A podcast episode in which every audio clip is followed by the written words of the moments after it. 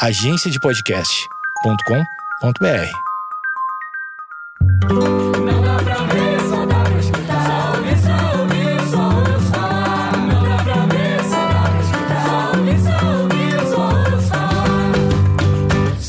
Falar. Fala, gente, tudo bem? Como é que vocês estão no dia de hoje? Bem? Mais ou menos? Mais pra mais? Mais pra menos? Como é que tá? Eu tô muito bem, tô muito bem, tô feliz, a autoestima tá em dia, graças a Deus. E quando a autoestima tá em dia, a gente tem que aproveitar que realmente não é todo mês que a gente é agraciado pela benção da autoestima, mas vamos daqui, vamos aceitando é, que realmente a gente tá com a autoestima bem boa, tá? E a gente tá com a autoestima bem boa Olha só como eu sou uma pessoa ruim. Porque esses dias eu dei um fora num cara gato. Sim. Aham. Aham. Dei sim um fora num cara gato. E tô me sentindo, gente, de verdade, uma pessoa muito. Uma pessoa muito diferenciada, tá bom? Porque não é porque a pessoa é linda que ela tem o alvará para fazer o que bem entender com o meu coraçãozinho. Não, senhor. Não vem, não. Entendeu? É uma coisa terrível? É uma coisa terrível, porque eu não devia, né? É, ficar feliz porque dei fora num cara gato. Tão problemática essa fala que, pelo amor de Deus. Mas tô só aqui expondo nesse momento. Que depois que eu dei um fora nesse cara gato, eu prometi para mim mesma que não é pelos feios que eu vou chorar. Basta, basta, muda Brasil. Muda Brasil. Muda agora, Brasil! E eu postei esse pensamento no Twitter e, por mais que ele seja extremamente problemático, muita gente concordou. Aí eu fiquei pensando: se muita gente concordou, é porque muita gente tá aí chorando por uns caras que a gente nem sequer acha bonito. O que me fez pensar que aquela máxima de que beleza realmente não é tudo ela é muito verdadeira, né? Porque na hora de se apaixonar, de verdade, na hora de se apaixonar para valer, a beleza não conta tanto assim. Aí eu fiquei pensando, ok, o que uma pessoa faz que faz a outra se apaixonar? Lógico que cada pessoa tem o seu ideal, tem as suas características, mas não custa nada a gente perguntar para as pessoas aí ao nosso redor para ver se a gente consegue chegar num denominador comum. E foi o que eu fiz. Eu joguei no meu Insta, arroba. Inclusive, se você não é Gabi Lover, tá perdendo, que é um conteúdo de qualidade na internet Brasil. Mas enfim, joguei lá no arroba lá no feed, o que faz uma pessoa ser apaixonante para você. E esse post teve as respostas mais engraçadas ever. A Larissa, por exemplo, falou que precisa ter um nome limpo no Serasa, o que eu acho válido, acho bem válido. A Mari disse que precisa de uma carteira assinada, o que eu acho até curioso. A Ana disse que precisa ter moto, o que eu achei no mínimo peculiar.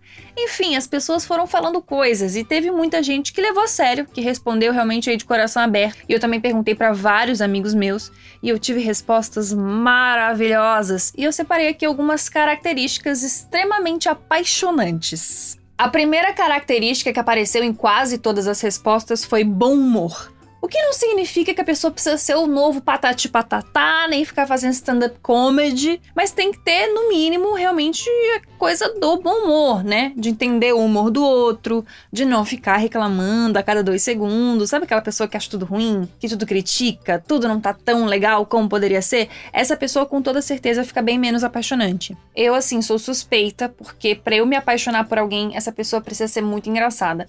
Tanto é que todos os meus namorados, todos os meus boys eram muito engraçados, assim. Tipo, as lembranças que eu mais tenho são das nossas piadas internas, são das vezes que a gente ficou, tipo, rolando de rir por causa de qualquer bobagem, assim. Então, para mim, realmente a coisa da graça tem muita importância. Outra característica que apareceu muito foi saber conversar.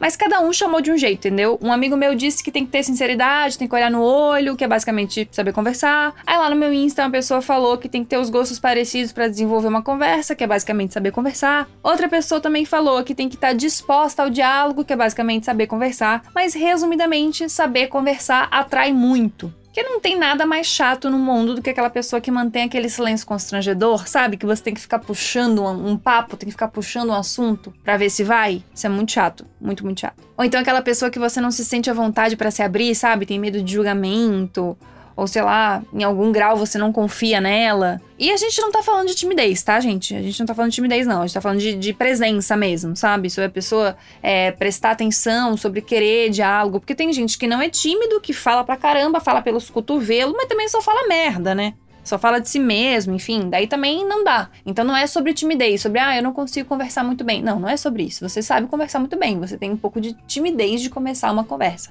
É completamente diferente, tá?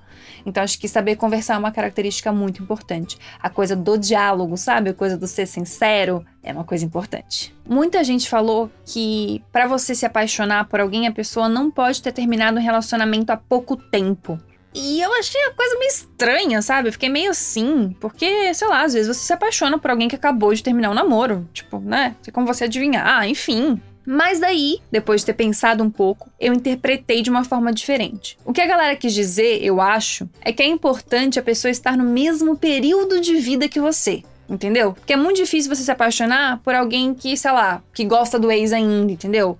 Ou que tá enrolado de alguma maneira com alguma coisa, ou sei lá, você você tá num tempo de vida diferente, entendeu? Acho que é isso. Por exemplo, é muito difícil a pessoa que já tem uma empresa consolidada começar a namorar alguém que acabou de entrar na faculdade. Estão em tempos de vidas diferentes, entendeu? Então, acho que o mood, assim, de querer estar tá junto, ele aumenta se você tem uma vida parecida. Isso aí engloba uma caralhada de coisa, né? Mas acho que principalmente isso, assim, de você estar tá ou não muito ligado ao seu ex. Acho que essa é a principal coisa que a galera quis dizer sobre. Outra coisa que falaram bastante também, aí eu concordo 100%, é carinho. A pessoa tem que ser carinhosa.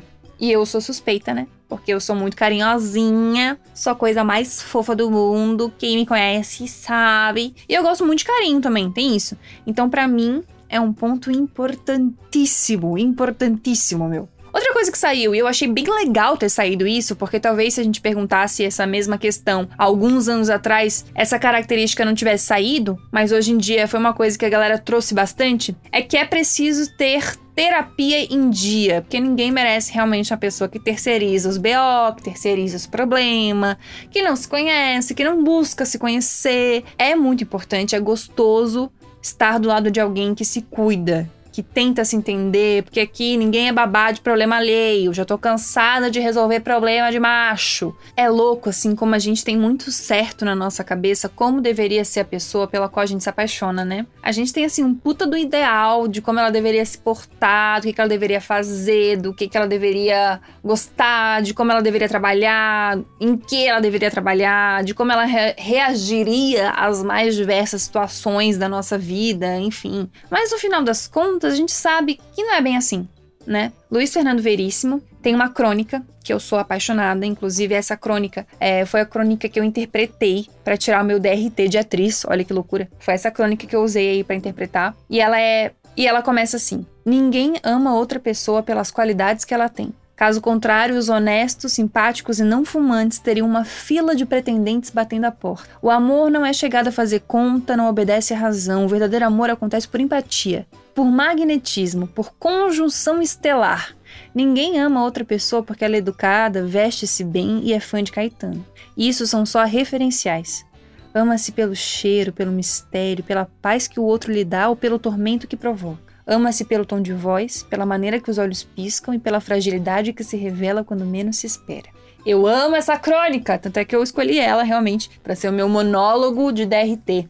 E para mim, o Luiz Fernando Veríssimo estava certíssimo, meu, quando escreveu isso. Porque não tem muito como a gente entender o jeito que o amor funciona.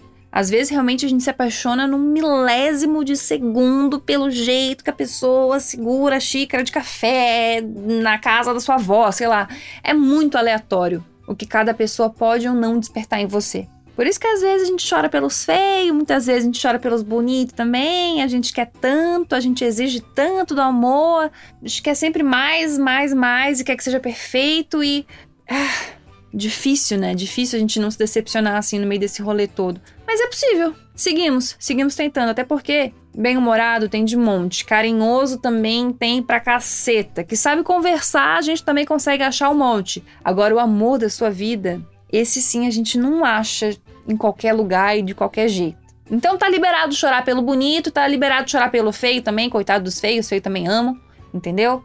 Então a gente vamos, vamos aceitando, vamos aceitando que a gente vai errar, que a gente vai acertar, que a gente vai ter relacionamentos bons, que a gente vai ter relacionamentos ruins, e dessa maneira a gente vai sabendo o que, que a gente quer de fato numa relação. Então, gente, chorar pelos feios, normal, acontece, tranquilo, tranquilo mesmo, de verdade, vamos ficar em paz, tá bom? Basicamente era isso que eu queria dizer essa semana, gente. Eu sou apaixonada por amor. Eu adoro falar sobre amor, eu adoro falar sobre paixão, eu adoro falar sobre relacionamento. É uma coisa que pra mim faz muito sentido, eu espero que faça sentido pra vocês também, senão esse podcast inteiro não fez sentido pra ninguém. E é louco, né? É louco como se apaixonar é uma coisa que tá em constância na nossa cabeça, assim.